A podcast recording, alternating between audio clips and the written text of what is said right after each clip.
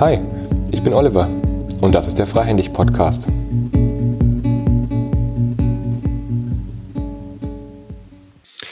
Herzlich willkommen zu dieser Episode im Podcast. Ich habe heute Sascha Boampong von den digitalen Nomaden hier zu Gast und ich freue mich, mit dir gleich ins Gespräch zu kommen. Ein paar Infos zum Sascha. Sascha hat eigentlich ganz ursprünglich mal Fachinformatiker gelernt, war zwölf Jahre angestellt, soweit ich das überblicken konnte von deiner Vita. Du hast im Rettungsdienst gearbeitet als Rettungsassistent. Das ist etwas, was uns eint, wo wir ähnliche Erfahrungen haben. Ähm, ich als Rettungssanitäter, du als Rettungsassistent. Hast in der Leitstelle dann gearbeitet im öffentlichen Dienst und hast dann irgendwann mit dem Timo zusammen den digitalen Nomaden Podcast eröffnet, gestartet, bist ein bisschen auch auf diesen Hype, finde ich, aufgesprungen. Also ihr habt ja auch dann diesen Hype der Digitalisierung genutzt und habt einiges an Themen schon veröffentlicht, mit denen Menschen auf der Welt unabhängig reisen, arbeiten und ihr Leben verwirklichen können. Und ja, bist selber dann eigentlich auch in, hast ein Beispiel dran genommen, daran nicht mehr äh, an einem, mit einem Arbeitgeber zu arbeiten, an einem Ort zu bleiben, sondern hast dich ja auch aufgemacht in die Freiberuflichkeit und hast den öffentlichen Dienst verlassen. Da bin ich gespannt drauf, diesen Verlauf ein Stück mitzubekommen und gleichzeitig aber auch dann bin ich gespannt noch zu hören, welche Themen beschäftigen euch aktuell.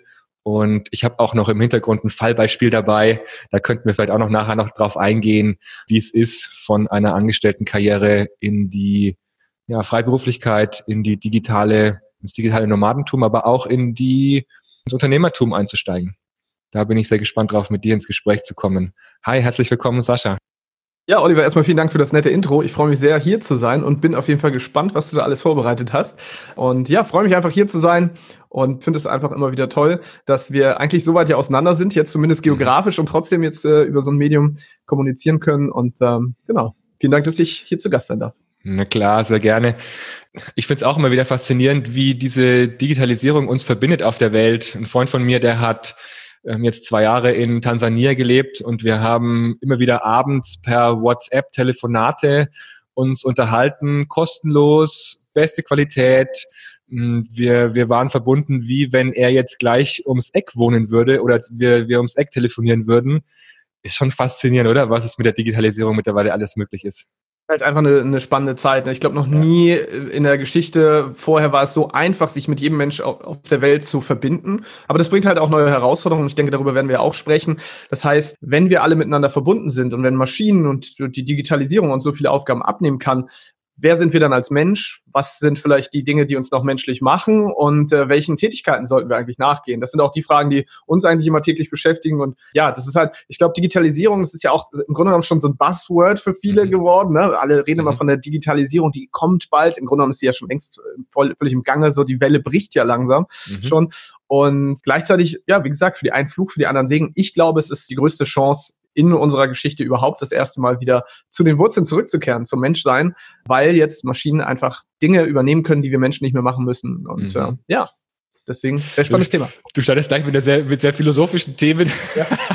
Sorry, aber das ist. Finde ich gut, finde ich gut. Gleich mal die großen Themen benannt. Da aber der Buchdruck war ja vorher die letzte Revolution, die wir hatten. Ne? Buchdruck war so mit Gutenberg ja. und äh, Luther Bibel und so, war, glaube ich, so ein revolutionärer genau. Schritt. Dampfmaschine und, vielleicht noch? Äh, Dampfmaschine, ja. genau, mit der Mobilisierung und ja. ja, Mobilität und jetzt Digitalisierung. Bevor wir auf das ganz Große kommen, auch vielleicht Thema Digitalisierung in Unternehmen, Digitalisierung im Unternehmertum, kurz ein paar Worte. Wie bist du eigentlich dazu gekommen, ja, wie bin ich dazu gekommen? Du hast ja erwähnt, ursprünglich also eine Ausbildung zum Fachinformatiker gemacht.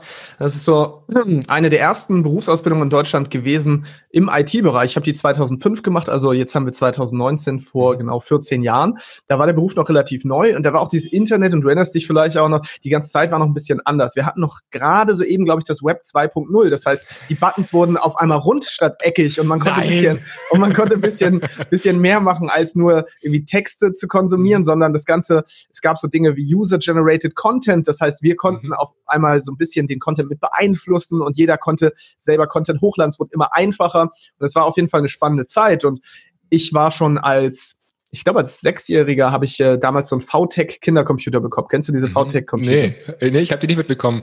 Das, ich, meine, meine erste Erfahrung sind diese, diese piepsenden Boxen an der Wand, die sich einwählen ins Internet und dann diese ISDN-Dinger, diese... Die genau, 56K-Modem und sowas. Ja, genau, das, das sind meine ersten Erfahrungen. Die Bilder laden dann so ja, ja, Schritt für Schritt bauen sich die Bilder auf und man wartet ewig, dass äh, man eine Webseite laden kann. Es ist, es ist wirklich. Aber du hast ja noch früher Erfahrungen gemacht. Was ich habe noch früher angefangen. Genau, das waren so Kindercomputer, die gab es äh, oder gibt es ja auch immer noch, um Kindern ähm, beizubringen, so die ersten Erfahrungen mit Computern und dann mhm. kommt das was wie drücke auf den Apfel und dann ist da so ein Symbol mhm. Apfel, da drückst du drauf. Ich hatte aber schon so ein bisschen so einen erweiterten äh, PC, der konnte schon ein bisschen mehr. Und dann habe ich Programmieren gelernt und dann habe ich so mit sechs, sieben meine ersten Programme geschrieben und zwar in der cool. Programmiersprache Basic. Es waren dann so Programme wie, hallo, gib bitte deinen Namen ein, dann schreibst du rein Oliver mhm. und dann begrüßt er dich mit, hallo Oliver, wann bist du mhm. geboren? Dann hast dein Geburtsdatum eingeben und er hat dir errechnet, wie alt du bist. Klingt total trivial, aber wenn man überlegt, dass ich das als Sechsjähriger gemacht habe, zeigt also, es gab eine IT-Affinität von Anfang an und die habe ich halt später zum Beruf gemacht, weil der Berufsberater beim Arbeitsamt, bei der Arbeitsagentur. Erinnerst du dich an diese Zeit Berufsberatung? Schrecklich, ja. Oh. Was, hat er, was hat er bei dir gesagt? Ich weiß es gar nicht mehr, was es war. Aber ich kann dir eins sagen, der PC ist abgestürzt von ihm. So, die Datenbank hat nicht funktioniert. Und du hast sie repariert, oder wie? Und dann habe ich gesagt, naja, zeigen Sie doch mal. Mhm. Und dann habe ich mir das angeschaut und dann hat er mich daran gelassen und ich konnte dann, keine Ahnung, ich habe wahrscheinlich was total Triviales gemacht, aber für ihn war das so, mhm. okay, aha, und dann ging es Ging es auch ins Gespräch, ah, okay, und Computer, und interessierst dich dafür? Und dann hat er mir vorgestellt, es gibt da diese Berufe und dann hat er gesagt, Fachinformatiker. Genau, und das, da habe ich das erste Mal davon erfahren und dann wurde ich aber eigentlich entdeckt und zwar im Computerraum meiner Schule damals habe ich rumgewerkelt und dann kam Auszubildende der Deutschen Telekom, da habe ich damals auch gearbeitet, zusammen mit dem, äh, dem Ausbilder und die haben dann gesehen, dass ich da schon im Computerraum gebastelt habe und haben mich gefragt, hey, willst du bei uns nicht einfach eine Ausbildung machen? Und so mm, und ich mich eingeladen cool. und hat's, hat's geklappt. Ja. Cool. Ja, mhm. schöner Zufall, ne? Weil man dann an der Stelle, an ja. der man Leidenschaft hat, dann auch entdeckt wird.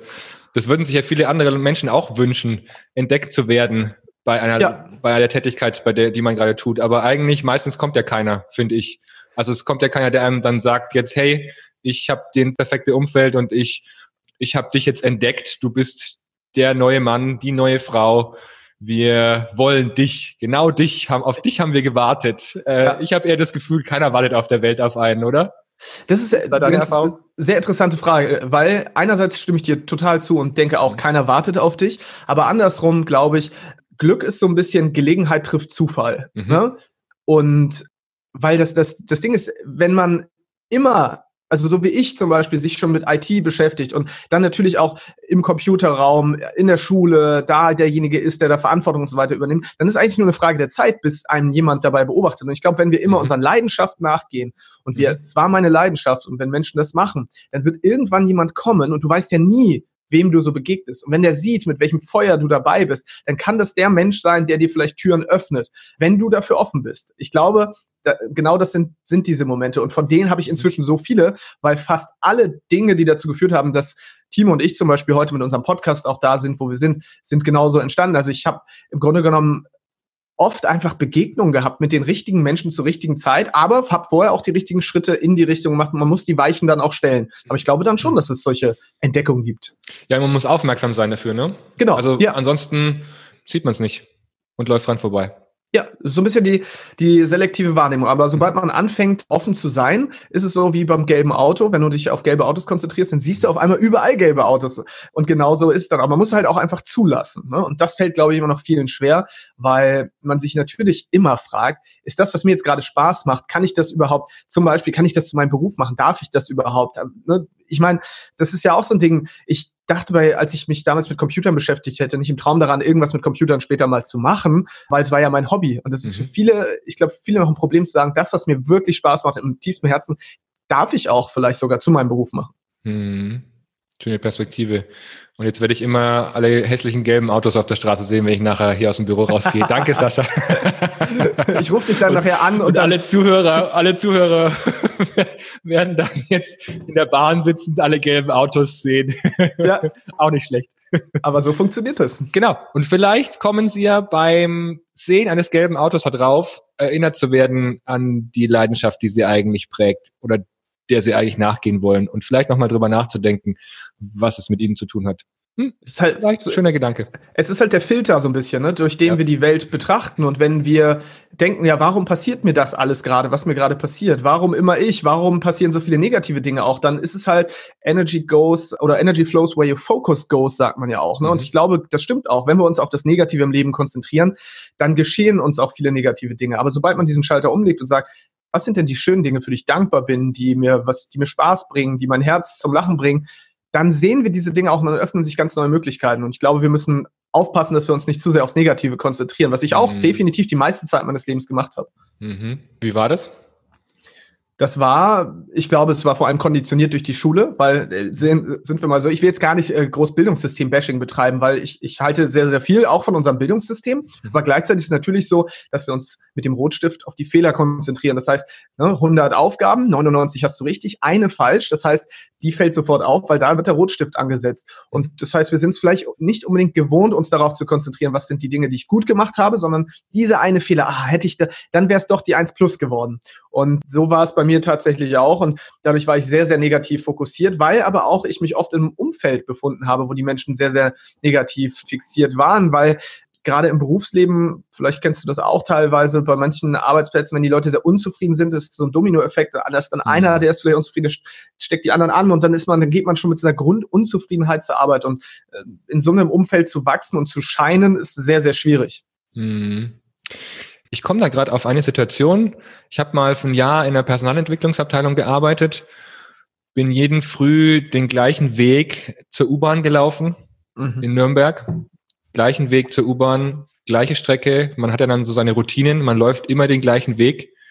Und dann saß ich in der U-Bahn und dann sagt eine Frau so richtig im, im tiefsten Fränkisch, ja, sagt sie, ja, bei den Tieren, die haben sich irgendwie über den Zoo unterhalten, also ganz anderer Kontext, aber die meinten dann, ja, die Tiere, die da im Zoo sitzen, die, die, die können ja auch nicht mehr in die freie Wildnis hinaus, weil die überleben da ja überhaupt nicht mehr.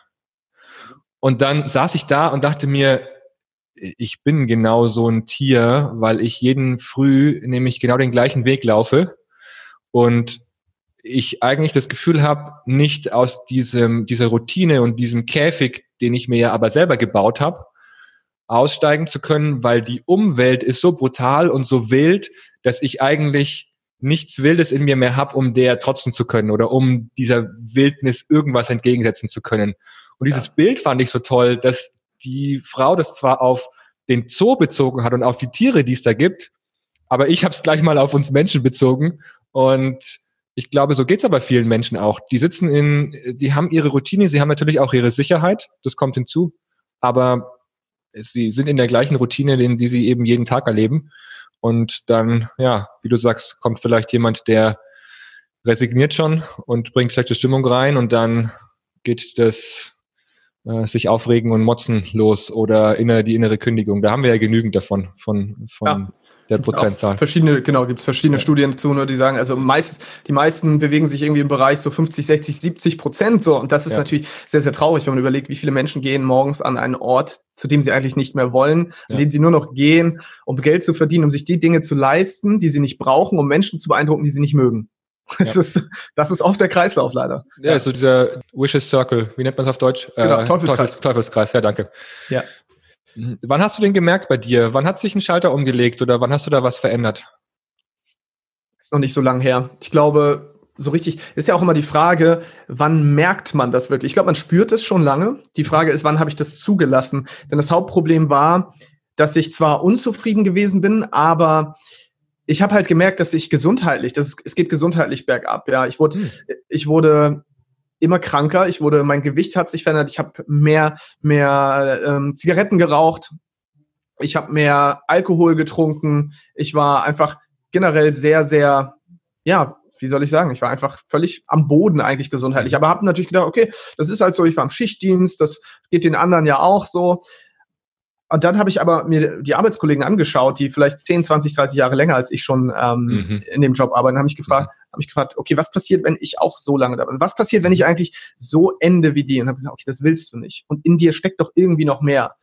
Aber nur weil man das für sich entdeckt hat, heißt es ja noch längst nicht, dass man jetzt weiß, okay, was ist der Schlachtplan, wie geht's jetzt weiter?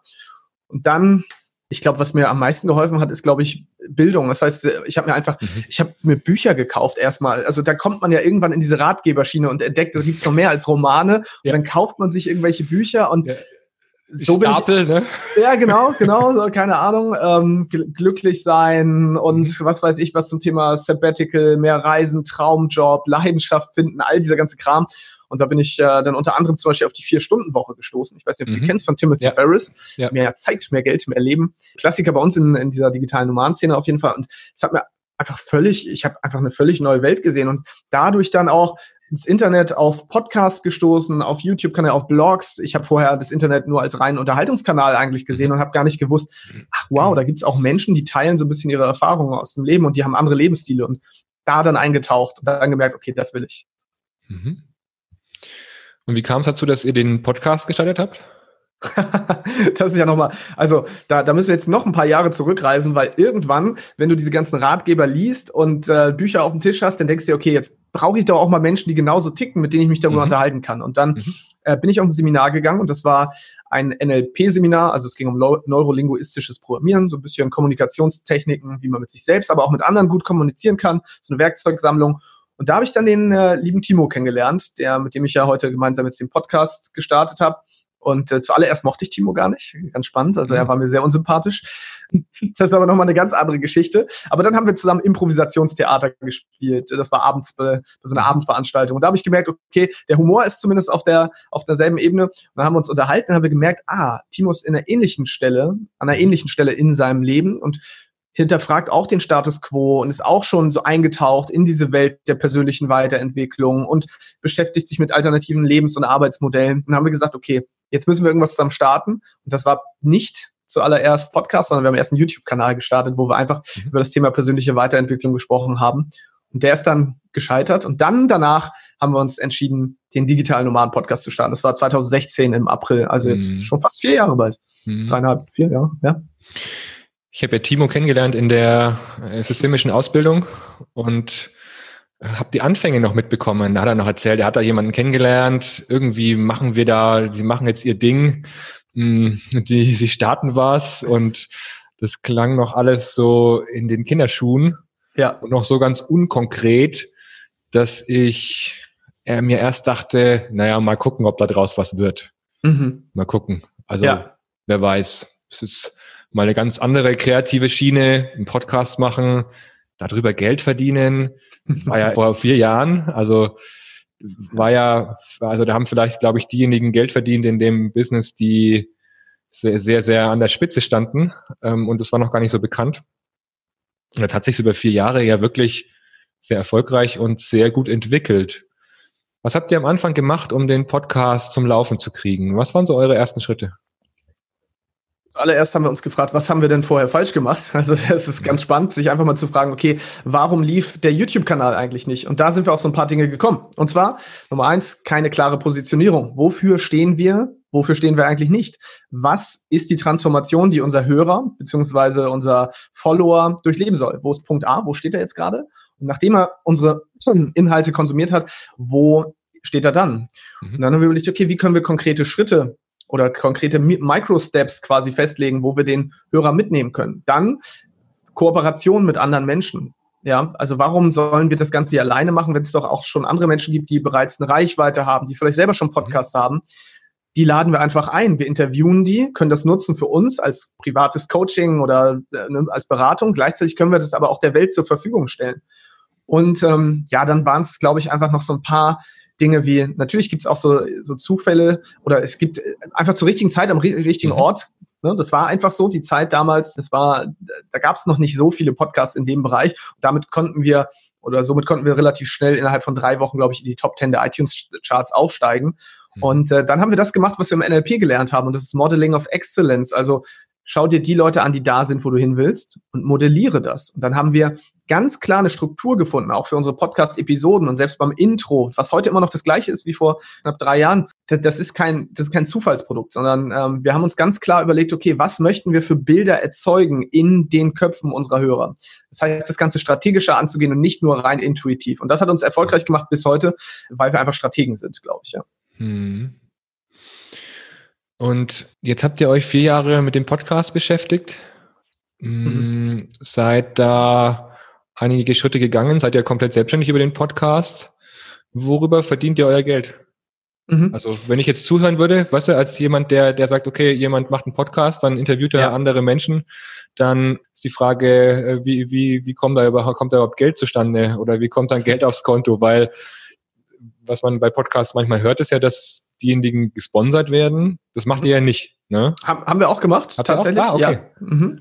Also du hast es schon richtig gesagt, ein Podcast per se ist kein, ist noch kein Geschäftsmodell, weil mhm. das ist ein reiner Marketingkanal. Das heißt, ich habe einfach die Möglichkeit, dass ganz viele Menschen meine Nachricht empfangen, aber das, deswegen überweist mir ja noch keiner Geld. Mhm. Das bedeutet, ich muss ein Geschäftsmodell dahinter schnallen. Und da gibt's verschiedene. Und wir haben angefangen tatsächlich mit dem sogenannten Affiliate Marketing. Das bedeutet Empfehlungsmarketing. Wenn wir also ein Buch gelesen haben, was uns gefallen hat, dann haben wir das zum Beispiel geteilt und haben gesagt, hey, wenn du dir das auch holen möchtest, der Link dazu, der befindet sich hier in den Show Notes. Und mhm. dann haben wir bei Partnerprogrammen teilgenommen, so dass wir eine Provision erhalten, wenn jemand über unseren persönlichen Link kauft, zum Beispiel bei Amazon.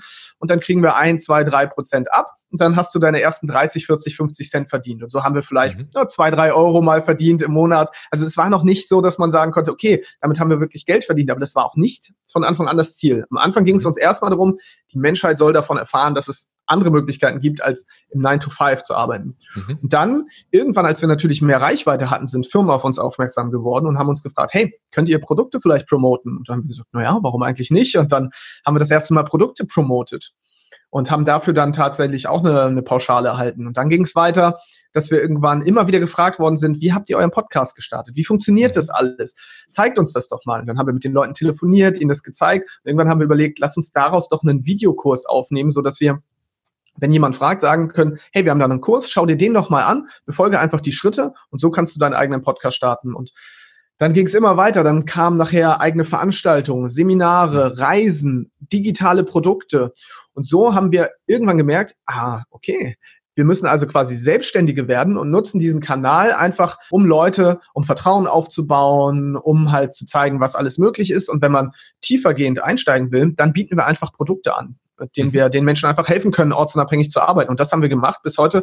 Und das hat dann auch dazu geführt, dass wir jetzt innerhalb kürzester Zeit voll davon leben können. Das ist unsere Vollselbstständigkeit ist seit zwei Jahren sind wir jetzt komplett damit selbstständig und leben sehr gut davon. Deutlich mhm. besser als vorher als Angestellter, weil es ja nicht mehr die Deckelung gibt, sondern mhm. wir erfinden die Preise. Ne? Wir mhm. können uns aussuchen, wie viel möchten wir verdienen, was, für wie viel möchten wir etwas verkaufen. Aber mhm. das muss man alles erstmal selber natürlich auch feststellen. Es war sehr spannend. Mhm. mhm. Und mh, wie ist es jetzt als Unternehmer, da andere Unternehmer in die digitale Selbstständigkeit zu bringen? Wie fühlt sich das an? Also wie, ich möchte mal so ein bisschen dahinter gucken, ja. Ihr habt ja auch, oder so, wir haben ja auch mal kurz zusammengearbeitet in den letzten Tagen, äh, letzten ja. Wochen. Und ihr habt ja eigentlich auch viel Zeit für euch. Ihr habt viel eigene Freizeit. Ihr könnt eure Zeit selbst einteilen. Mhm. Wie, wie macht man das? Wie kommt man dahin, dass, dass man wirklich ein System, eine Art von Geschäftsmodell aufbaut, bei dem man auch zeitunabhängig ist. Also nicht nur Zeit gegen Geld tauscht? Ja, also eigentlich, das ist eigentlich relativ leicht. Und zwar schauen wir uns mal Unternehmen an wie McDonald's, ja. Mhm. Das bedeutet, McDonald's zum Beispiel ähm, macht ja folgendes. McDonald's hat jeden Schritt systematisiert. Es ist eine mhm. Systemgastronomie oder wir können auch Burger King nehmen, da habe ich sogar mal aushilfsweise gearbeitet. Da kriegst du dann so ein dickes Handbuch, das nennt sich dann das Standard Operation Manual. Und dann liest du das durch und hast wirklich, da ist jeder Schritt beschrieben. Das heißt, es wird ein System geliefert, so dass du auch Leute einstellen kannst, zum Beispiel, die kein Expertenwissen haben, aber trotzdem können sie dieses Unternehmen führen. Mhm. Und das bedeutet also, du musst dir von Anfang an Gedanken darüber machen, okay, wie kann ich ein System schaffen, so dass das System arbeitet? Denn das, mhm. was wir am Ende verkaufen, ist nicht unser Produkt oder unsere Dienstleistung, sondern das System.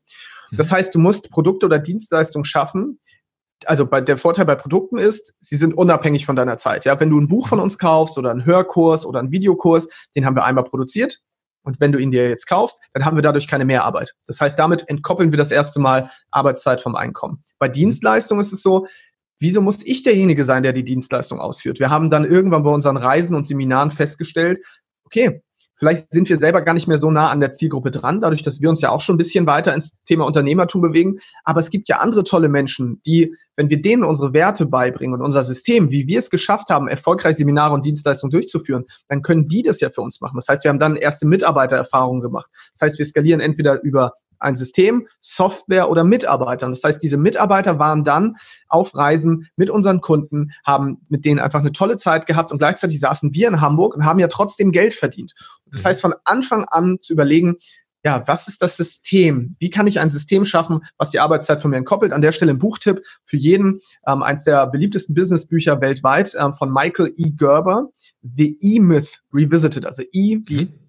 Emil auf Englisch, Myth wie der Mythos, die E-Myth Revisited, da geht's genau darum. Er ist eigentlich der, derjenige, der dieses System auch populär gemacht hat, zu sagen, du brauchst ein System, damit du frei leben kannst. Aber was ja viele dir aktuell vorschlagen, ist ja dieses, ist dieser Personenmarkentrend. Mhm. Ich, wär, wenn wir gesagt hätten, Timo und Sascha, nur wir können alles, wir sind die Besten, dann hätten wir niemals Zeit von äh, unserer vom Einkommen entkoppeln können. Aber wir haben irgendwann gesagt, uns geht's nur um das Ergebnis. Wir wollen nur, dass unsere mhm. Kunden am Ende glücklich sind und dass sie ihr persönliches Ergebnis erreichen. Und das ist zum Beispiel ein ortsunabhängiges Einkommen sich aufzubauen. Da müssen wir aber nicht diejenigen sein, sondern das kann auch passieren, indem sie unsere Inhalte konsumieren oder indem sie mit unseren Mitarbeitern zusammenarbeiten. Hauptsache, wenn ich diese Menschen auf der Straße treffe, sagen sie, boah, eure Dienstleistung, euer Produkt war der Hammer und ich habe dank euch habe ich es geschafft, endlich aus diesem Hamsterrad rauszukommen, in dem ich mich vorher befunden habe. Und da brauche ich das nicht für mein Ego, dass ich derjenige war, der die Leute befreit hat, sondern mein Unternehmen. Gemeinsam mit Timo habe ich einfach ein System geschaffen, ein Unternehmen, was den Menschen hilft. Nicht wir helfen den Menschen, das Unternehmen mhm. hilft. Das mhm. ist dieser Schalter am Kopf, den man umlegen muss. Mhm. Ich fand es so interessant, weil ich habe mich vor kurzem auch mit einer Kollegin drüber unterhalten, die ist Mediatorin und Konfliktberaterin. Und dann meinte sie, ja, aber das lebt doch alles von der persönlichen Präsenz der Person, die eben für diese Marke steht oder für eine bestimmte Dienstleistung steht. Es ist, ist doch, es ist doch nur diese, diese Person, die auch diese Ausstrahlung hat, die diese Wirkung hat, die eben dann auch persönlich präsent sein muss, um diese Dienstleistung auch zu erbringen. Und du drehst es ja rum. Also du ja. bist ja, du bist ja jetzt äh, komplett im, in der, aus der Unternehmerbrille unterwegs. Ja. Unternehmersicht. Genau, also ich glaube nicht, dass Jochen Schweizer mich äh, heute empfangen würde, wenn ich mir bei Jochen Schweizer eine romantische Reise buche. Und ich glaube auch nicht, dass Klaus Hipp äh, am Fließband steht und äh, die Kindernahrung irgendwo reinpackt. Und ich glaube auch nicht, dass Ray Kroc bei McDonalds äh, mir die Pommes machen würde. Mhm. Denn das ist einfach, das ist einfach, äh, das ist nicht wahr. Und das ist das ist für uns fürs Ego gut, es fühlt sich gut an, weil es gibt mhm. mir eine mhm. Bedeutsamkeit und das hat, war bei uns auch so. Es hat mir die Bedeutsamkeit gegeben, dass ich derjenige bin, der dafür sorgt. Aber wenn ich mal ganz ehrlich bin, dann ist ja irgendwann meine Zeit gedeckelt. Ich habe auch nur 24 Stunden und davon arbeite ich vielleicht acht bis zehn Stunden am Tag. So, das bedeutet, wenn es mir wirklich ernst ist, dass ich vielen Menschen helfe, dann muss ich wachsen und das kann ich nur, indem ich andere Menschen in mein Unternehmen hole. Ein Unternehmer ist immer jemand, der ein Teamplayer ist und die geben, tragen meine Message in die Welt. Ja, das, nehmen wir mal keine Ahnung, selbst äh, irgendwelche religiösen Führer und so weiter, die haben ja auch dann gesagt, wir brauchen, äh, ne, wir brauchen Leute, die das mit in die Welt tragen, die diese Nachricht mit für mich in die Welt tragen. Oder wir haben ein Produkt, ne, das ist dann das Buch quasi, mhm. ähm, in dem all das steht. Das, das, so funktionierte das schon immer. Und jetzt haben wir durch das Internet natürlich oft auch diesen Trend, dass wir denken, wir alleine müssten das machen, weil uns das äh, irgendwelche Marketer und so weiter vielleicht auch erzählen und weil es sich halt auch gut anfühlt, einfach derjenige zu sein. Mhm. Aber irgendwann kommst du an den Punkt, wo du dich wirklich fragen musst, okay, will ich immer derjenige sein? Was ist, wenn ich keine Lust mehr darauf habe? Was mhm. ist, wenn ich krank bin? Was ist, wenn ich nicht mehr dazu stehe? Wenn ich meine Meinung hat sich verändert, ich muss, möchte irgendwo anders hin. Ich habe mir dann ja kein Business oder kein Geschäft erschaffen, sondern einen Job. Mhm. Viele Angestellte machen sich selbstständig, weil sie ihren Chef feuern möchten. Sie mhm. denken, ich möchte nicht mehr diesen blöden Chef haben. Und dann sind sie selbstständig, merken, der Chef, den sie jetzt haben, der ist viel schlimmer. Der lässt sie den ganzen mhm. Tag arbeiten, die haben nie Urlaub und den ganzen Tag mhm. dreht sich dieses Karussell im Kopf, äh, wo es nur um die Arbeit geht. Das heißt, wir haben das Hauptproblem, dass Fachkräfte denken, nur weil sie etwas gut können, werden sie gute Selbstständige. Und deswegen werden sie nachher im Grunde genommen genauso wie als Angestellter wieder in einem Hamsterrad landen. Mhm. Da gilt es dann rauszukommen. Da habe ich mich auch vor kurzem mit einem Kollegen oder mit einem Freund unterhalten, der hat auch, der, hat, der macht im Grunde Homepages. Der ist ja. WordPress-Experte, der macht Homepages mh, programmiert die, designt ein bisschen und ist da mit seinen Stunden tätig oder verlangt eine Pauschale pro Homepage. Dann habe ich mich mit ihm irgendwann unterhalten und gesagt, ja, was wäre, wenn du das nicht selber programmierst, sondern du gibst es ab, dann könntest du ja mehr Homepages programmieren. Und dann hat er, hat, also habe ich so gesehen, wie es in seinem Kopf so rattert ja. und, und die Steinchen fallen. Und dann drei Wochen später meinte er zu mir, ja, er hat jetzt zwei Leute gefunden, die jetzt für einen geringeren Satz als den, den er verdient, eben für ihn arbeiten. Er wird die einspannen und dementsprechend jetzt sich mehr darum kümmern, sein Geschäft zu vergrößern, indem er mehr Aufträge bekommt. Aber er ist nicht mehr, er ist nur noch derjenige, der es abnimmt und nicht mehr derjenige, der selber am PC sitzt und programmiert. Ja. Fand ich cool. Ist so, ist so ein kleines Beispiel, finde ich, wie sich sowas auch schnell umsetzen lässt, wenn man, wenn man es zulässt, wenn man dann selber sich frei macht von der Vorstellung, das immer selber machen zu müssen. Ja, es ist ja trotzdem legitim, all die Dinge selber zu machen. Also ich will das gar nicht, will gar nicht darüber urteilen, wenn jemand sagt, das ist das große Ding und ich, ich liebe das. Nur die Frage ist halt immer, irgendwann kommt der Punkt, an dem es irgendeinen Grund gibt, warum wir vielleicht jetzt gerade nicht arbeiten können. Ne? Und sei es ja. durch Krankheit. Und dann ist doch da, sich dann Gedanken darüber zu machen, okay, wie finde ich jetzt Menschen, die für mich trotzdem weiter, weiter arbeiten können, dann ist es zu spät. Ja. Du musst also im Grunde genommen in schwachen Zeiten, also in, in Zeiten, in denen alles gut läuft, musst du dir ein Framework schaffen für die Zeiten, äh, in denen es nicht so gut läuft. Mhm. Und da gehört es meiner Meinung nach einfach dazu, dass man sich mal überlegt, wie kann ich denn das Ganze so systematisieren, dass wenn es dazu kommen sollte, dass ich jetzt gerade nicht in der Lage bin, das Ganze auszuführen? Wie kann ich das an jemanden übergeben? Habe ich meine, habe ich überhaupt alles mal dokumentiert? Habe ich Prozesse geschaffen? Hab, kann ich das an jemand anders abgeben oder hängt es komplett an mir als Person? Weil dann bin ich und bleibe ich auch immer der Flaschenhals. Und das ist einfach gefährlich an dem Punkt, an dem es mal dazu kommt, dass ich nicht mehr arbeitsfähig bin. Mhm. Ich habe noch ein Beispiel mitgebracht, da könnten wir vielleicht auch mal reinschauen und könnten auch überlegen, gemeinsam vielleicht, was könnten erste Schritte von derjenigen sein. Hier hinten an der Wand bei mir äh, sind noch die Post-its vorhanden von einer Karriereberatung mit einer HR-Leiterin, hat um die, ich glaube, über 50 Mitarbeiter, hat sich in dem Konzern, in dem Kommunikations, ähm, also Technologie stellen die her, hm, hat sich da hochgearbeitet, hat da auch Ausbildung gemacht, also hatte gar nicht studiert, hat eine Ausbildung dort gemacht und hat von ihren Ausbildungsjahren bis jetzt Mitte 30 in diesem Konzern gearbeitet und hat sich hochgearbeitet. Also eine beeindruckende Karriere aus meiner Sicht. Absolut. Total, ja, ja toll, dass sie da durchgehalten hat und zeigt da auch total viele Qualitäten, die sie auszeichnen.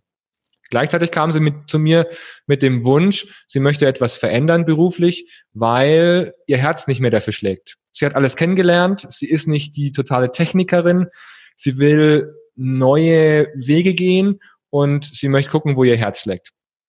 Und ich gucke jetzt mal kurz auf die Seite hier. Wir haben erstmal Themen gesammelt, die sie bei einem Wechsel des Unternehmens gut nutzen kann. Wir hatten das Thema Führung, da ist sie sehr toll da drin. Sie ist äh, fit im Thema HR und das Thema Gesundheit interessiert sie. Das war das erste Brainstorming. Das heißt, wir haben erstmal geguckt, was kann passieren, wenn sie das Unternehmen wechselt und die Branche wechselt, weil dadurch kann sie ja auch schon eine Anreicherung bekommen. Sie hat einen hohen Sicherheitsanteil, also sie hat einen hohen ähm, Wunsch, sicheres Einkommen zu haben. Deswegen haben wir erstmal uns darüber Gedanken gemacht. Und wir haben aber gemerkt im Prozess, da steckt nicht ihre Leidenschaft drin. Das ist nicht das, was sie machen möchte. Und heute haben wir uns um die Leidenschaftsthemen gekümmert. Es war nämlich so, äh, sie hat dann Themen aufgeführt, wie sie möchte sich mehr ums Thema Ernährung kümmern. Sie hat nämlich eine Fructoseintoleranz und sie sieht, dass auf dem Markt zum Thema Ernährung es noch sehr wenig gibt, zumindest zur Nische Nahrungsunverträglichkeiten. Sie sieht auch, dass es da wenig Kochbücher gibt. Sie hat auch die erste Idee gehabt, sie könnte mit Blogs einsteigen, also Bloggerin werden oder zu dem Thema immer wieder etwas veröffentlichen. Hat dann auch noch eine Idee, eine Art äh, Foodbox auf die Beine zu stellen, also eine Art von, könnte ein Startup sein oder könnte eine, eine, ein kleines ähm, ja, Startup oder eine, eine Startup-Idee sein, die vielleicht auch bei einer Firma gut ankommt und möchte eben frisches, wirklich auch auf Unverträglichkeiten ähm, hin gekochtes Essen an Menschen liefern, die dieses Essen frisch haben möchten. Also etwas, was auch wieder eine Nische darstellt. Und er hat noch große Themen benannt, wie zum Beispiel aus Ozeanplastik Reisegepäck herstellen, sowas mit die Recycling-Idee ist da mit drin, Nachhaltigkeitsidee oder auch das Thema Plastik in den Meeren beschäftigt sie ganz viel. So, jetzt sind ja manche Ideen davon sind näher an ihrem Business. Bei einigen hat sie gar keine, gar keine Kompetenz, keine Expertise davon oder dafür. Was könnten jetzt Ideen sein? Und die können wir auch gemeinsam entwickeln. Was könnten Ideen sein? Wie kann sie da rein starten? Wie kann sie sich also im Grunde ein digitales Business aufbauen, ja. um mit ihrer Leidenschaft, mit ihrem Thema, das sie beschäftigt, mit dem sie wirklich auch, für das sie brennt, für das ihr Herz schlägt, mit dem sie dann auch sich erstmal wahrscheinlich einen Nebenverdienst aufbauen kann, so könnte ich es mir vorstellen, und sie mit 50, 75 Prozent irgendwo in der Angestellten-Tätigkeit bleibt, bis das Ganze wächst und dann auch dementsprechend sie reduzieren kann oder auch ihr Business ausbauen kann. Aber was wären da so erste Ideen dazu von dir? Mhm. Also zuallererst ist immer spannend. Die Frage ist ja, muss ich meine Leidenschaft zu meinem Beruf machen? Da gibt es ja völlig verschiedene Meinungen zu. Es kann nämlich passieren, dass wenn du deine Leidenschaft zum Beruf machst und damit nicht schnell erfolgreich wirst, dass, das, dass du dir deine Leidenschaft verbrennst. Mhm. Das heißt, erstmal zu überlegen, okay, soll es wirklich das sein, womit ich auch mein Geld verdiene? Denn man kann ja auch trotzdem bestimmte Dinge nebenberuflich machen, zum Beispiel über Vereine oder ehrenamtlich, wie auch immer, und da vielleicht dafür sorgen, okay, dass man das Ergebnis sorgt.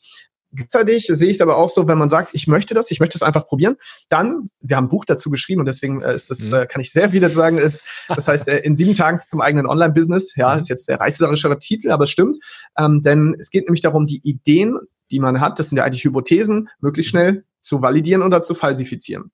Eine Hypothese wäre ja zum Beispiel, Menschen interessieren sich oder Menschen mit einer Fructoseintoleranz brauchen jemanden oder irgendeinen Kanal, sei es ein Blog, ein Podcast, was auch immer, ähm, der ihnen dabei hilft, mit dieser Intoleranz umzugehen. Das ist jetzt erstmal die Hypothese. Jetzt fragen wir uns natürlich, stimmt das oder nicht?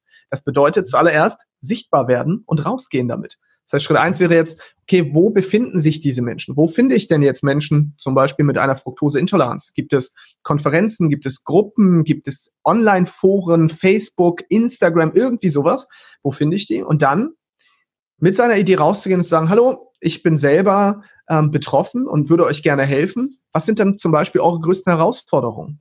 Um nämlich nicht den Fehler zu machen, zu überlegen, im stillen Kämmerlein zu sitzen und selber zu überlegen, was mhm. so die größten Herausforderungen sind, sondern wirklich die Zielgruppe zu fragen und sich direkt Feedback einzuholen. Mhm. Und das heißt, ich würde mich auf irgendeinem Kanal sichtbar machen, wo ich mich wohlfühle. Zum Beispiel, ich würde einen Instagram-Kanal starten, wenn das jetzt mein bevorzugter Kanal wäre, und würde einfach darüber sprechen, über das Thema und würde gleichzeitig schauen, wo sind schon Menschen, die Zielgruppenbesitzpartner sind, die also meine Zielgruppe vielleicht schon haben würde dort auch tätig werden, indem ich dort kommentiere bei Beiträgen. Und dann kommen die Leute ja durch die Qualität meiner Beiträge auch irgendwann mal vielleicht auf meinen Instagram-Kanal und schauen, was habe ich denn für Inhalte.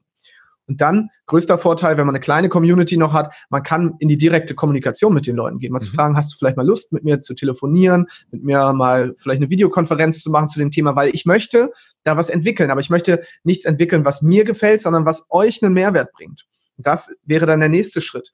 Und dann was wir immer empfehlen, ist irgendwann, wenn man das gemacht hat und dann rausgefunden hat, was sind so die typischen Herausforderungen, was brauchen die Leute, dann rauszugehen und zu sagen, zum Beispiel über Themen wie Crowdfunding, ja, also wirklich zu sagen, ich möchte da ein Produkt entwickeln, aber ich brauche zum Beispiel Geld dafür, um das zu entwickeln. Wenn also zehn Leute jetzt zu einem Preis von, sagen wir mal, 20 Euro dabei sind oder vielleicht für 10 Euro, dann wäre ich bereit, ein kleines Buch zu schreiben oder einen kleinen Ratgeber. Aber nur dann, wenn diese zehn Leute auch wirklich bereit sind. Ihr kriegt dann 50 Prozent Rabatt zum Beispiel jetzt, einfach um den Leuten auch einen Preisvorteil zu geben. Dafür stelle ich euch so ein paar Fragen, um, um auch an die Inhalte zu kommen für meinen Ratgeber. Und ihr kriegt am Ende dann das fertige Produkt 50 Prozent günstiger, als es nachher später erscheinen wird.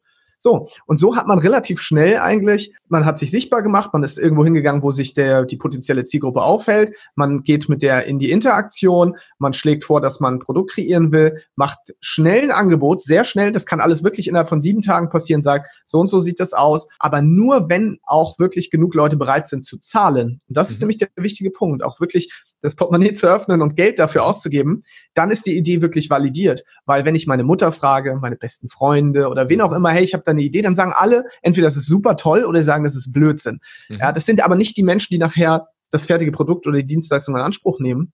Deswegen geh zu den Menschen, die, mit denen du noch nichts zu tun hast, bitte sie darum, dir Feedback zu geben für die Idee und wenn sie begeistert sind, bitte sie auch zu bezahlen. Und das ist dank modernster Online-Tools heutzutage super einfach auch möglich. Deswegen finde ich dieses Thema Crowdfunding so schön, weil es die ehrlichste Form von Feedback ist. Mhm. Das so, ich habe noch nichts, ich brauche dafür Geld, ich, ich habe vielleicht nur ein Video und eine Idee. Wenn ihr das toll findet, finanziert das, dann kriegt ihr am Ende das Produkt oder die Dienstleistung. Wenn ihr die nicht begeistert seid von der Idee und ich das Finanzierungsziel nicht erreiche, dann komme ich auch gar nicht erst in die Umsetzung. So brauche ich nicht erstmal ein, zwei Jahre mich einsperren, um dann das große Produkt zu releasen, um dann am Ende zu merken, oh, an dem Markt vorbei entwickelt. Mhm. Das wäre jetzt in a nutshell quasi jetzt meine komplette Strategie. Und so haben wir fast all unsere Produkte und Dienstleistungen entworfen. Und ich kann dir sagen, wir haben mit null Euro angefangen und hatten wirklich kein, kein Geld und haben bis heute testen wir so quasi schnell und risikofrei immer unsere Geschäftsideen. Und es hat immer funktioniert. Und funktionieren kann auch bedeuten, dass du rausfindest, dass der Markt deine Idee gar nicht so toll findet wie du selbst. Aber hey, mhm. dann testest du wieder was Neues. Mhm.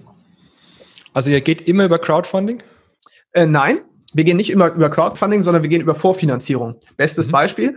Uns haben die Leute immer wieder gefragt, wie komme ich denn an Menschen, die genauso ticken wie ich? Ihr habt anscheinend ein riesengroßes Netzwerk, Timo und Sascha, an Menschen, die auch sich für das Thema Persönlichkeitsentwicklung und Unternehmertum interessieren. Und dann haben wir gemerkt, okay, wir haben bestimmte Methoden. Dann haben wir gesagt, also folgendes, wir machen ein Produkt dazu, aber da wir noch keine Ahnung haben, was so eure Fragen sind, würden wir euch gerne einladen in eine äh, Videokonferenz-Session. Mhm. Ihr bezahlt den, die Hälfte des fertigen Produktes nachher, das soll ein Online-Produkt nachher werden, ein Videokurs, der komplett automatisiert dann den Leuten die Themen näher bringt.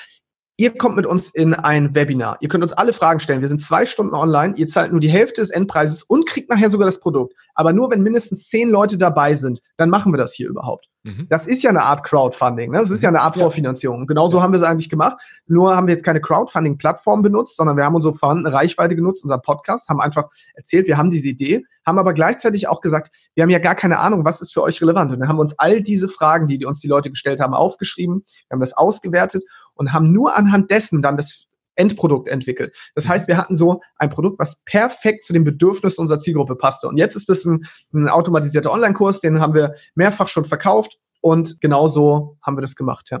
Mhm. Coole Idee. Also das heißt, übersetzt für mich, wenn jemand eine Idee hat, in eine Nische zu gehen oder ja. sich online selbstständig zu machen oder raus möchte aus dem Hamsterrad, so wie ihr es immer schön, so schön sagt, dann ist es wichtig, immer an der Zielgruppe an der Zielgruppe entlang zu entwickeln und nicht anhand der Idee, die man selber ja. im Kopf hat, was total toll wäre. Immer für den Kunden. Immer nah am Kunden, direkt am Kunden, immer Feedback einholen. Und ich weiß auch, warum die meisten Leute das nicht tun, weil sie haben am meisten Angst natürlich davor, vor negativem Feedback. Ja. Angst davor, dass Leute sagen, du, Oliver, deine Idee, die ist eigentlich totaler Blödsinn. Ich brauche das nicht. Ich wäre nicht mhm. bereit, dafür Geld auszugeben. Und wir haben Angst vor sozialer Zurückweisung. Mhm. Aber gleichzeitig geht es darum, möglichst schnell zu scheitern. Wir sagen immer scheiter heiter. Es geht mhm. schnell, möglichst schnell, schnell, es geht möglichst äh, darum, schnell Feedback zu bekommen, weil wenn du mir jetzt sagen würdest, keine Ahnung, ich würde jetzt sagen, Oliver, ich würde gern einen Kugelschreiber erfinden, der keine Ahnung, mit dem man noch irgendwas ganz Besonderes Tolles, der irgendwas Tolles kann, was könnte der Kugelschreiber noch so können, keine Ahnung. Der hat, keine Ahnung, als Taschenlampe kannst du den auch noch benutzen. Mhm. So. Jetzt kannst du natürlich sagen, ja, Sascha ist ja super, das ist ja total toll, tolle Idee, ähm, wenn du jetzt ein Freund bist oder in der Familie, weil du mich nicht verletzen willst. Wenn ich dich jetzt aber vielleicht noch nicht kenne, würdest du sagen, Sascha, das ist totaler Blödsinn, brauche ich nicht. Ich brauche mhm. keinen Kugelschreiber, der eine Taschenlampe enthält. Das ist, ist mhm. einfach, okay, dann würde ich sagen, hm, okay, was würdest du denn empfehlen? Ja, Sascha, ich bräuchte aber dafür vielleicht was anderes. Ich bräuchte vielleicht einen Kugelschreiber, den ich sowohl für Papier verwenden kann, als auch für mein iPad. Mhm. Sage ich, ah, okay, spannend. Und schon habe ich eine, eine neue Idee und auf einmal sage ich, okay, das finde ich spannend, schreib mir das auf, sag danke und gehe jetzt wieder an mein Konzept, ändere ein bisschen was und gehe jetzt mit der neuen Idee raus und gehe jetzt mal zu jemandem und sage, hey, du bist doch zum Beispiel iPad-Besitzer und hättest du nicht vielleicht Interesse an einem Kugelschreiber, den du für Papier benutzen kannst und für dein iPad? Oh ja, das wäre cool. Was wärst du denn bereit zum Beispiel dafür auszugeben? So, mhm. Ja, naja, 20, 30 Euro vielleicht. Das heißt, wenn ich dir den jetzt entwickeln würde und der ist, sagen wir mal, in vier Monaten, drei, vier Monaten vielleicht fertig, du würdest jetzt 50 Prozent von mir bekommen. Wärst du dann bereit, dir vielleicht da, da zu investieren und zu sagen, ich würde würd den kaufen? Ja, warum nicht? Und genau so würde ich da, würde ich da tatsächlich rangehen. Also schnell in dieses Feedback, schnell auch negatives Feedback einzuholen. Wir haben so viele Ideen glücklicherweise nicht umgesetzt, weil die Leute gesagt haben, das brauchen wir nicht. Das brauchen wir nicht. Ihr, für euch in euren Köpfen macht das Sinn, aber das ist nichts, was wir brauchen. Deshalb mhm. nicht das, was man selber gerne hätte entwickeln, sondern das, was die Zielgruppe gerne hätte, ist total mhm. wichtig, mhm. ja. Und lieber viele schlechte Ideen entwickeln, weil irgendwann ist eine gute dabei, ne? Ja, Absolut. Also wir, wir wissen, dass neun von zehn scheitern. Also das Scheitern muss mit eingeplant werden und man muss sich darauf freuen. Also wir sind so dankbar, wir freuen uns immer, wenn wir scheitern, weil wir wissen, statistisch gesehen kommen wir dem Erfolg jetzt näher. Ja, ja ja, und man braucht nicht mehr Zeit darauf verschwenden, dann sich mit dem Thema zu beschäftigen und sich dann mit dem Kreis zu drehen, wenn es nicht klappt. Genau, also es ist eigentlich, eigentlich ist es perfekt. Nur mhm. Wie gesagt, das ist nicht die angenehmste Methode, weil man manchmal auf Gegenwind stößt. Aber ich möchte gerne Gegenwind. Ich, ich brauche, ich wachse nicht an den, an den, ja, wenn ich Ja sage, habt ihr immer nur sagen, ja, ist total toll. Mhm. Das ist zwar auch schön und darüber würde ich mich auch freuen. Na klar, wenn ich eine Idee habe, wo jeder sagt, das ist der Hammer, dann vielleicht bin ich auch mal auf eine Goldader gestoßen. Mhm. Aber oft geht es eigentlich gar nicht darum, die, das Rad neu zu erfinden, haben wir auch nicht gemacht, sondern bestehende Konzepte zu verbessern. Mhm. Ja, deswegen nehmen wir uns oft bestehende Konzepte, überlegen, was stört uns daran, verbessern das und fragen dann, hey Oliver, wird dir das jetzt vielleicht gefallen, wenn, wenn wir das und das verbessern? Und dann sagst du, ja, hey, super, mhm. das habe ich mir schon immer gewünscht. Und so entstehen dann daraus einfach verbesserte Konzepte, die man vielleicht geupdatet hat und daraus neue Produkte und Dienstleistungen. Mhm. Cool. Wie ist es denn mit digitalen Plattformen oder mit digitalen Prozessen? Wenn ich ja. damit starte, wenn jetzt irgendjemand hier zuhört und da noch gar keine Ahnung davon hat, wo, womit kann man gut starten, um digital gut aufgestellt zu sein für den Anfang. Natürlich ist es klar, ja. man braucht äh, was anderes, wenn man Affiliate-Marketing betreibt oder einen Online-Kurs oder mhm. was anderes. Aber was sind so die Hauptprogramme, die Haupttools, die Hauptprozesse, bei denen du sagen würdest, ohne die könntest du nicht mehr leben? Das ist Hauptbestandteil deines Businesses und ja, was, wo, wie würdest du da rangehen am Anfang?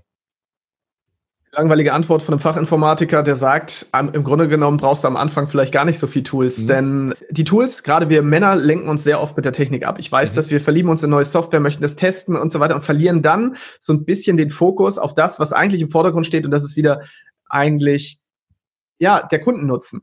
Mhm. Aber, um deine Frage trotzdem zu beantworten, habe ich natürlich ein paar Tools mitgebracht. Ja. du hast auch ein paar ja schon von meinen Tools kennengelernt. Also, mhm. ich hasse es, Termine zu vereinbaren. Deswegen habe ich ein Terminkalender-Tool. Das nutzt du auch. Da verschickst du einen ja. Link und jemand kann sich einen Termin in deinem Ka Terminkalender aussuchen und kann das buchen. Das heißt, es entfällt dieses ewige, hast du dann Zeit? Nein, dann, oh ja, sondern jemand hat Zugriff auf deinen Kalender, schaut, wo ist ein passender Timeslot, bucht den. Mhm. Es wird direkt in deinem Kalender eingetragen und es wird auch noch mit deinem Kalender synchronisiert. Das Tool, was wir nutzen, heißt Calendly zum Beispiel. Ja, genau. Perfekt. Also ich kann es schon vorher, bevor ich äh, die, ah, mit okay. euch gearbeitet habe, aber mhm. ich, ähm, seitdem ich es nutze, ist meine Bearbeitungszeit von Terminen um, glaube ich, drei Viertel gesunken, weil ich äh, mich nicht mehr mit äh, Termin-E-Mails rumschlagen muss. Total ja. genial.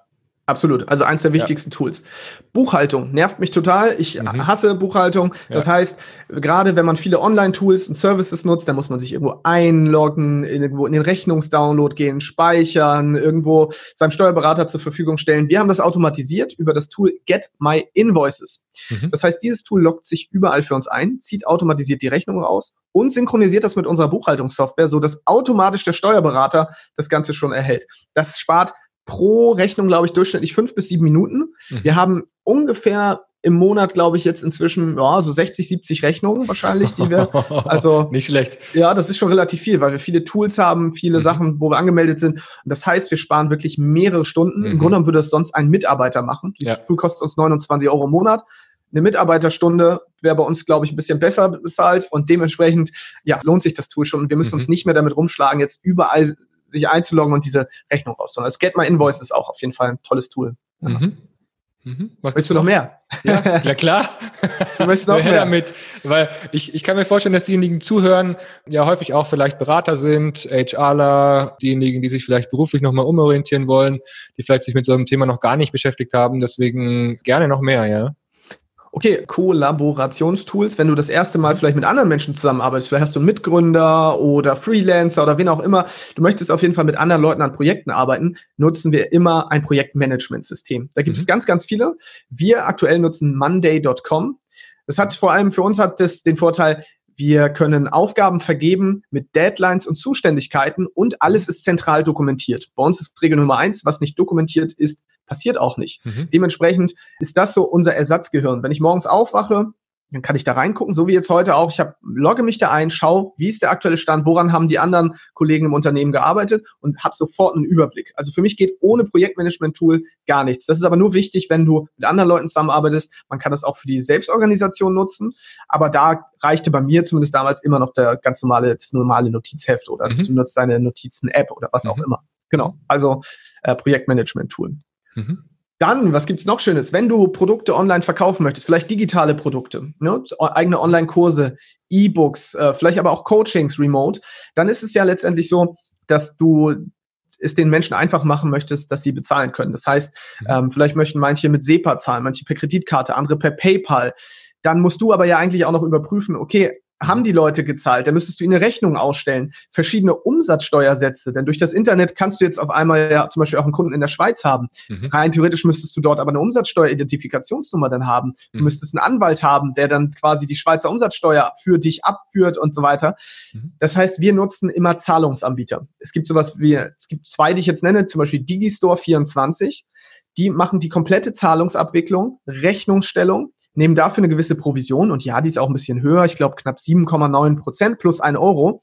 Dafür haben wir null Buchhaltungsaufwand, null Rechnungsaufwand. Wir müssen nicht überprüfen, wurden Raten gezahlt oder ähnliches. All das wird übernommen. Und das hat uns, glaube ich, enorm viel Zeit gespart. Und gleichzeitig kann man da auch so tolle Dinge machen wie Affiliate Management. Das heißt, wenn ich zum Beispiel ein Partnerprogramm einrichten möchte, dass andere Leute meine Dienstleistung oder meine Produkte promoten und die sollen dafür auch eine Provision erhalten, mhm. dann kann das auch über diese Software automatisiert abgewickelt werden. Das heißt, die erstellen dann einen eigenen Link und promoten das. Und wenn dann ein Kauf zustande kommt, erhalten die automatisiert ihre Provision. Das heißt, es mhm. geht automatisch von deinem Umsatz ab und wird denen zugeordnet. Und für uns ist das wahrscheinlich sogar die wichtigste Software mit. Also Digistore 24 oder wir nutzen jetzt copecard.com aktuell. Es kostet aber ein bisschen mehr im Monat, hat dafür niedrigere Gebühren. Ähm, würde ich erst später empfehlen. Aber Digistore 24 auf jeden Fall für uns, für den Vertrieb von digitalen Produkten oder von Dienstleistungen, die jetzt zum Beispiel über das Internet erfolgen, absolutes Must-Have. Ja. Mhm.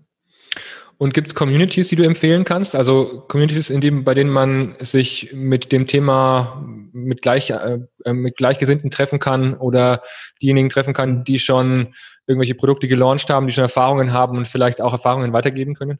Absolut. Also eine, die wir jetzt aktuell empfehlen, ist der Citizen Circle. In dem sind wir auch Mitglied von Sebastian Kühn und Tim Chimoy. Die haben eine Community für ortsunabhängige Unternehmer geschaffen mit Konferenzen. Die nächste findet jetzt zum Beispiel auch in Malaysia statt. Dann war eine in Riga und in Portugal zuletzt. Das heißt, man trifft sich mit diesen Leuten auch oder kann sich mit den Leuten auch immer treffen bei den Konferenzen. Es gibt lokale Gruppen vor Ort und du hast noch einen Online-Mitgliedschaftsbereich, wo du dich austauschen kannst. Das kostet irgendwie knapp 30 Euro oder so im Monat. Also mhm. das ist was, was wir auf jeden Fall Leuten empfehlen können. Ähm, egal in welchem, äh, welchem Level jemand gerade ist, egal ob du Anfänger bist oder vielleicht schon ein bisschen weiter, da sind auch alle vertreten. Ähm, das mhm. heißt auch wirklich ernstzunehmende Unternehmer, die teilweise Millionen Businesses haben, die komplett online laufen und da unbedingt bei, beim Citizen Circle vorbeischauen, ja. Mhm. Okay. Weil wir schon bei Empfehlungen sind, gibt es Bücher, die du empfehlen kannst, sowohl zum Online-Marketing, Online-Unternehmertum als auch darüber hinaus? Was inspiriert dich? Welche Bücher verschenkst du oder welche Bücher haben dich einen Schritt weitergebracht?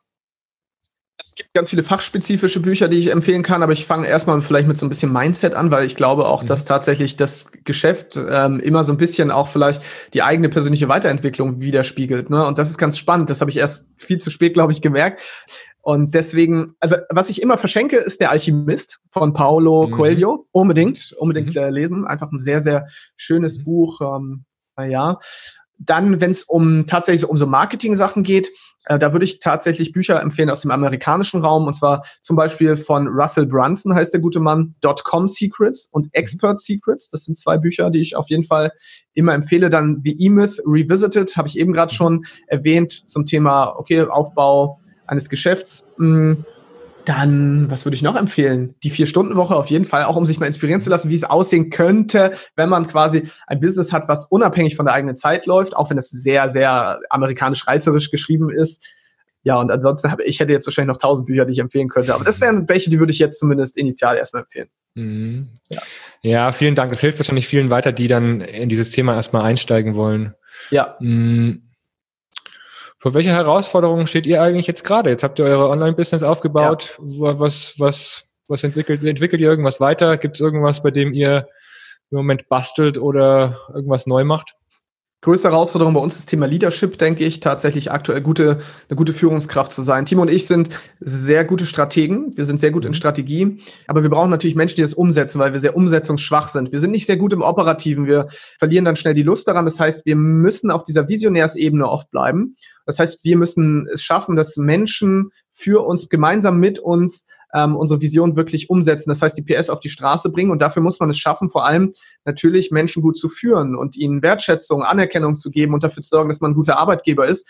Und aktuell ist zum Beispiel meine Freundin, die ist bei uns eingestellt, ähm, die übernimmt bei uns so das Projektmanagement, aber auch noch so Assistenzaufgaben. Und da ist so die größte Herausforderung, wie können wir ihr tatsächlich das bestmögliche Umfeld schaffen, damit sie unsere Visionen, die ja oft mhm. einfach sehr groß sind und dann ist es sehr schnell und äh, wie kann, können wir dafür sorgen, dass sie ein Umfeld hat, in dem sie für uns arbeitet, aber auch einen tollen Arbeitsplatz hat, in dem sie sich wohlfühlt, in dem sie sich trotzdem selber noch verwirklichen kann. Das heißt, wie können wir vielleicht mehr in diese Coach-Rolle gehen, als, mhm. ja, vielleicht auch als Gründer, um dann Lena als unserer vielleicht später mal Geschäftsführerin zum Beispiel oder jetzt als äh, Projektmanagerin, ja, einfach die nötigen Dinge mitzugeben, damit sie dafür sorgt, dass die Dinge am Ende auch entstehen, weil wir sind nicht diejenigen, die, die das, äh, die, die das umsetzen. Darin sind wir wirklich nicht, nicht sehr gut.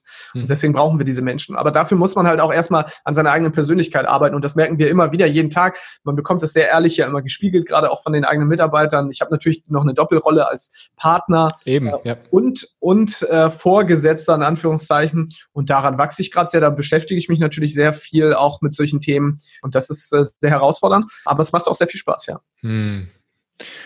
Cool. Ja, dann, ich glaube, es ist wirklich eine Herausforderung, da die Rollen zu trennen und auch ja. klar zu sein, wann, wann seid ihr privat, wann mhm. seid ihr aber auch geschäftlich äh, im Gespräch. Gerade bei denjenigen, die ein Geschäft über Familiengrenzen hinweg äh, führen oder auch gerade in Familienunternehmen erlebe ich es immer wieder mal, dass dann äh, man klare Grenzen braucht, um sich abzusprechen und zu wissen, wann spricht man über was. Ja. Um da nicht den anderen auf dem falschen Fuß zu erwischen. Und, und halt, um, um, auch noch die Beziehung weiterhin, zum Beispiel jetzt in unserem Fall, dass, dass wir auch äh, weiterhin als Paar natürlich noch ja. äh, irgendwie über andere Dinge reden können, nicht nur noch über die Arbeit und dann dass man sich selbst darin verliert. Ne? Da, da muss man natürlich einfach aufpassen. Aber mhm. ich glaube, da ist äh, ein Vorteil gewesen, tatsächlich auch im Rettungsdienst gewesen zu sein. Du kennst es vielleicht auch, weil da ist mhm. es ja ähnlich. Da geht es auch darum, du erlebst sehr, sehr intensive Dinge, auch teilweise mit Menschen, die du vielleicht gar nicht so gut kennst. Mit deinen Arbeitskollegen hast du Erfahrungen und so weiter gesammelt. Eigentlich prägt das dein Leben, aber wenn du nach Hause kommst, musst du aus dieser Rolle auch ein bisschen aussteigen können mhm. wieder und musst vielleicht auch wieder der, der, ja, der private, der, der, der Privatmensch Oliver sein und da kann, konnte ich einiges für mich mitnehmen, um das jetzt auch äh, zu Hause gut zu trennen. Teilweise, wie gesagt, weiß ich manchmal nach einem Arbeitstag schon gar nicht mehr, was ich eigentlich so gemacht habe, weil ich diesen Schalter relativ gut umlegen kann und dann einfach der Sascha bin, der nicht nur über Business und digitales mhm. Nomadentum redet, sondern mhm. der einfach ganz normal mit seinem Hund spazieren geht, mit seiner Freundin kocht, essen geht und einfach da auch wieder achtsam das ist für die schönen Momente. Und das Leben genießt. Genau, schön, ja. Schön zu hören. Äh, ist ja auch eine Herausforderung im, im Unternehmertum dann auch mal abschalten zu können, umschalten zu können, was ja auch einige nicht hinkriegen, ja. wenn sie dann jeden Tag mit den Gedanken ans Geschäft aufstehen und damit den Tag beginnen. Mir hat die Frage halt geholfen, wer bin ich, wenn ich nicht meine Arbeit bin? Ja. So, und das muss man sich wirklich mal fragen. Das heißt, wenn man mir meine Arbeit wegnimmt, wer bin ich dann? Wer, wer bleibt dann noch über? Und dann musst du mal wirklich an den Kern gehen und ja. schauen, was ist da noch? Die, die Frage stelle ich auch immer wieder mal bei meinen Coaching-Kunden und äh, da herrscht schon immer erstmal schnell und, und sehr lange Stille. Ja. Das ist, das ist nämlich gar nicht so einfach. Ne? Wir in Deutschland sind ja auch dazu erzogen, dass wir über die Arbeit uns definieren, dass wir das, mhm. was wir in der Arbeit leisten, unseren, hm, unseren, unsere Grundwert festlegen, auch unsere eigene Wertschätzung, die wir uns selbst gegenüberbringen. Ja. Und da mal sich selbst ohne Arbeit zu denken, ist erstmal eine große Herausforderung. Aber es braucht es, glaube ich, um diesen, um auch scheitern zu können, um dann an den passenden Stellen auch zu scheitern oder sich was zu trauen und Mut zu haben, weil das eigene Selbstwert nicht mehr davon abhängt, ob man mit dem Geschäft erfolgreich ist oder nicht, was natürlich cool wäre, aber man kann trotzdem trennen und kann seinen eigenen Selbstwert unabhängig davon bestimmen und auch leben und spüren. Ich glaube, das ist äh, sehr wichtig. Ja. Ist aber auch ein Prozess. Ich glaube, dass, äh, dass jeder erstmal an den Punkt kommen muss, ähm, an dem er auch merkt, okay, mein Selbstwert hängt tatsächlich nicht von meinem wirtschaftlichen Erfolg ab. Gleichzeitig ist es aber auch so, je mehr ich mich um mich selbst kümmere, desto wirtschaftlich erfolgreicher werde ich automatisch. Das mhm. ist sehr, sehr spannend. Das wird man dann nämlich auch feststellen, weil sich das natürlich dann auch auf diesen Lebensbereich auswirkt. Und das ist, ich meine, der Bereich Finanzen oder auch Unternehmertum und so weiter spiegelt halt auch nur einfach ähm, so ein bisschen Teil meiner Persönlichkeit wieder. Und wenn ich an der arbeite, dann wird, wenn meine Beziehung besser, dann wird natürlich automatisch auch da dementsprechend mein, mein Geschäft besser. Und das, mhm. deswegen arbeite ich immer zuerst am, am Kern, dann wachse mhm. von innen nach außen. Ja. Mhm. Fast schon ein schönes Schlusswort. Jetzt frage ich dich noch, was ist deine Botschaft an diejenigen, die gerade an der Schwelle stehen? Diejenigen, die gerade noch Mut sammeln oder die gerade überlegen, vielleicht auch im Gespräch auf den Gedanken gekommen sind, hm, könnte ja interessant sein für mich, mich mal mit einem anderen, einer anderen Art von Berufstätigkeit auseinanderzusetzen oder mich in diese, in diese Richtung zu bewegen. Was wäre deine Botschaft für diejenigen? Also, ich glaube, meine Botschaft ist, ich, also zuallererst weiß ich, wie die Leute sich fühlen, weil ich auch an dieser Schwelle mhm. stand und ich weiß, dass man sehr lange darin verharren kann. Aber es, ich glaube, es gibt immer diesen Punkt und da ist dieser Punkt ist, wenn es schmerzhafter ist, zu verharren, mhm. als das Risiko einzugehen, loszulegen, dann weißt du, dass es an der Zeit ist. Mhm. Und ich glaube, irgendwann muss dieser, wird dieser Punkt dann definitiv kommen und dann sich einfach zu trauen und auch zu springen. Und ich glaube, es ist wichtig tatsächlich auch eine Tür zu schließen, damit sich eine neue öffnet. Denn mhm. ich habe erst ab dem Moment, wo ich wirklich gesprungen bin und gesagt habe, ich kündige jetzt meinen Job, erst dann konnte ich mich auch mit hundertprozentigem Fokus auf die neuen Sachen äh, fokussieren und dann äh, haben sich auch ganz neue Möglichkeiten eröffnet, weil solange man immer noch Teil oder die Sicherheitsnetz hat, solange denkt man halt auch, na ja, gut, ich muss jetzt noch nicht Vollgas geben, aber wenn du wirklich merkst, okay, die mhm. Sicherheitsnetz ist jetzt vielleicht mal weg, dann gibst du Vollgas. Das mag natürlich leicht klingen, wenn man jetzt so wie ich jung ist und keine Verbindlichkeiten hat, keine Familie und so weiter. Ich weiß das, ne? das mhm. Ich bin auch total dankbar dafür, dass ich die mhm. Umstände hatte, dass ich springen konnte.